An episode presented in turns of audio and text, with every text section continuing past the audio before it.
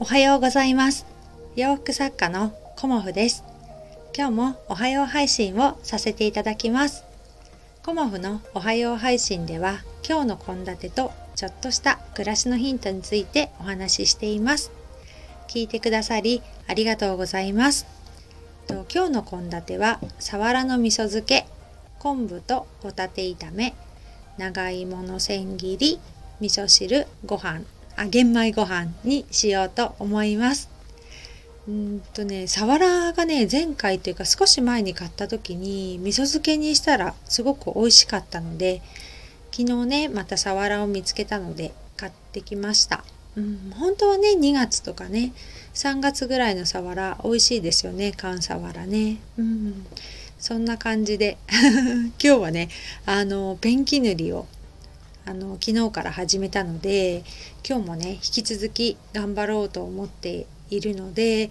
ご飯はね簡単なものに今日もしようと思います。うん、なんかねペンキ塗りをしながらあの曲をね聴いたりしてるんですけど私結構山とかが好きであの愛子とかね山とか好きでこの頃は聴いてるんですけど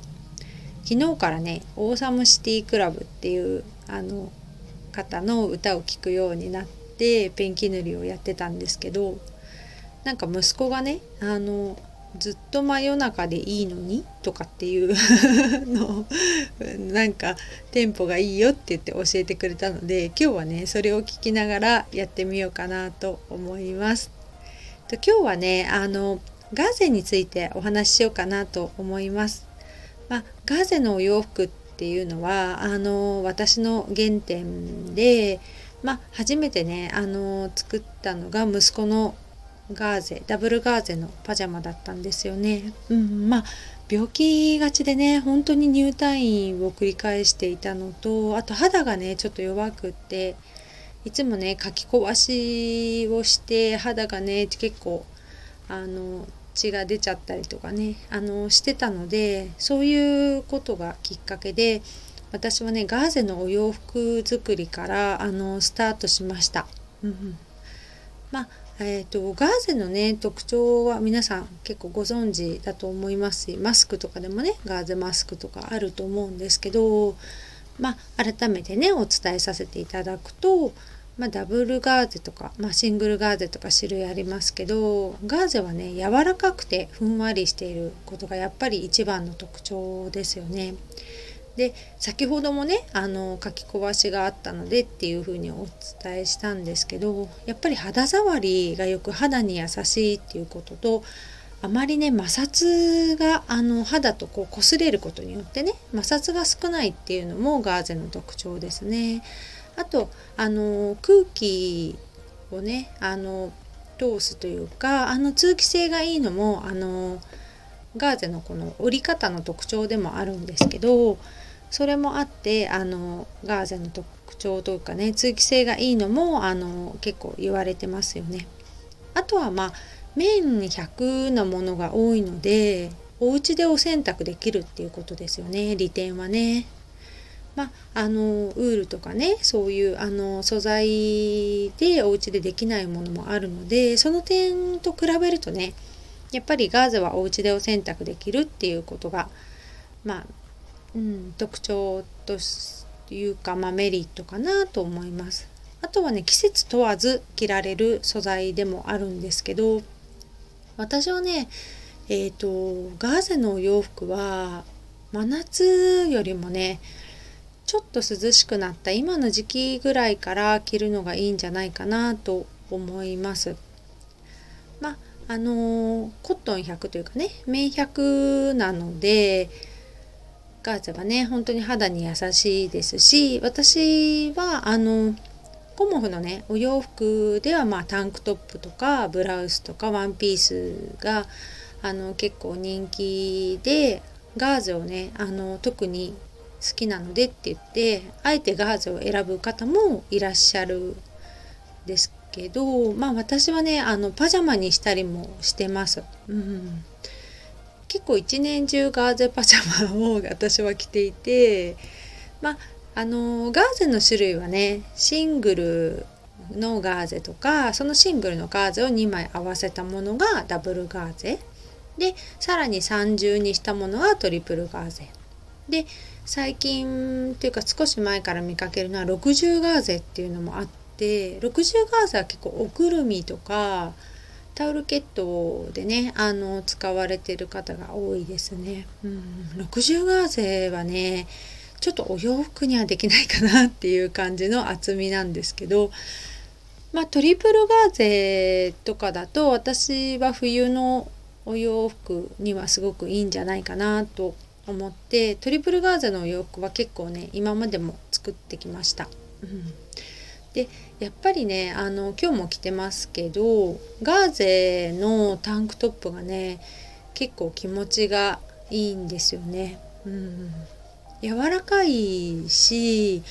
あの肌に馴染むのでねで着るほどに 着心地よくなっていくまあリネンと一緒なんですけどそんな感じでまあ私はリネンとガーゼを組み合わせた、えー、と前身頃にガーゼを持ってきて後ろ身頃に、えー、とリネンを持ってくるというような感じでもお作りしていてタンクトップもねそんな感じでも作ってます。うん、ちょっとね先週涼しかったのでえーと、ダブルガーゼのね長袖を着ることも多かったんですけどうんなんかやっぱりガーゼって本当に肌にね優しくて気持ちいいしちょっと肌寒い時ってあまりペタッとくっつかないのってね着やすいなと思ってまあ今年の秋はあのいつもね綿の長袖を着たりするんですけどやっぱりあのガーゼの長袖とか、うん、リネンの長袖作ってみようかなと思って自分用にもね。思ってます。うん、まあそれでね着心地が良かったら販売してもいいかなと思うんですけどまああの単なる長袖 T シャツ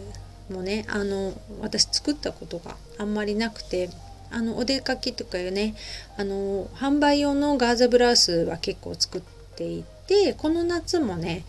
あのお客様からあのドルマンブラウスのお問い合わせをいただいて、えーと、リネンじゃなくてガーゼで作れますかっていうお話までいただいたりもしているんですけどそんな感じでねあのガーゼ好きの方ってねあの多いなっていうふうに思います、うん、なかなかねガーゼって言っても種類がいっぱいあるしすごく柔らかいものから張りのあるものとかねまあいろいろあるしプリントもね子供っぽいものから大人っぽいものまでも本当にねいろいろあるのであのガーゼのお洋服ってねあの一つというか一概には言えないんですけどなかなかねあのガーゼのお洋服もいいなっていうふうに思って、まあ、最初に作ったのはねガーゼダブルガーゼのスモックブラウスだとかチュニックだとかっていうのを作って私もねあの販売のスタートをしたんですけど本当にね軽いし、うん、今からの時期もねすごくいいなっていうふうに思ってます。今日はですね昨日からあのアトリエをねあのに取り掛かっているので昨日ねペンキ天井のペンキから塗り始めたんですけどなんかねペンキが足りなくなっちゃって 今日はねウォーキング行ってからあのペンキを買っでさらにねあの塗ろうかなっていうふうに思います。うん、やっとねアトリエ作りにあの取り掛かれるようになったので、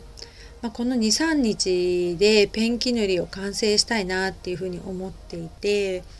まあ、その色とかね壁紙のイメージもすごくいろんなの考えたんですけど北欧テイストにするかとかねあのアンティークっぽくするかとか考えたんですけどうんやっぱりね私はねドットが好きなので ドットのお部屋にしようかなというふうに思ってます。うん、あの来てくださった方にもねあのドットの可愛いイメージの方がいいのかなとかねあのコモフのお客様でドットのお洋服買われる方結構多いのであのまあ私がねドットが好きっていうのもあってドットにしようかなと思ってています。うん、お色はねあの本当は赤が大好きなんですけど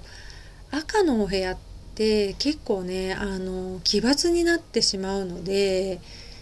黄色とかね水色であのお部屋をまとめようかなというふうには今思ってます。うん、イメージがねなかなか難しいんですけどそんな感じでねまずは白で全体を塗って、うん、そこから色をつけていこうかなと思っています。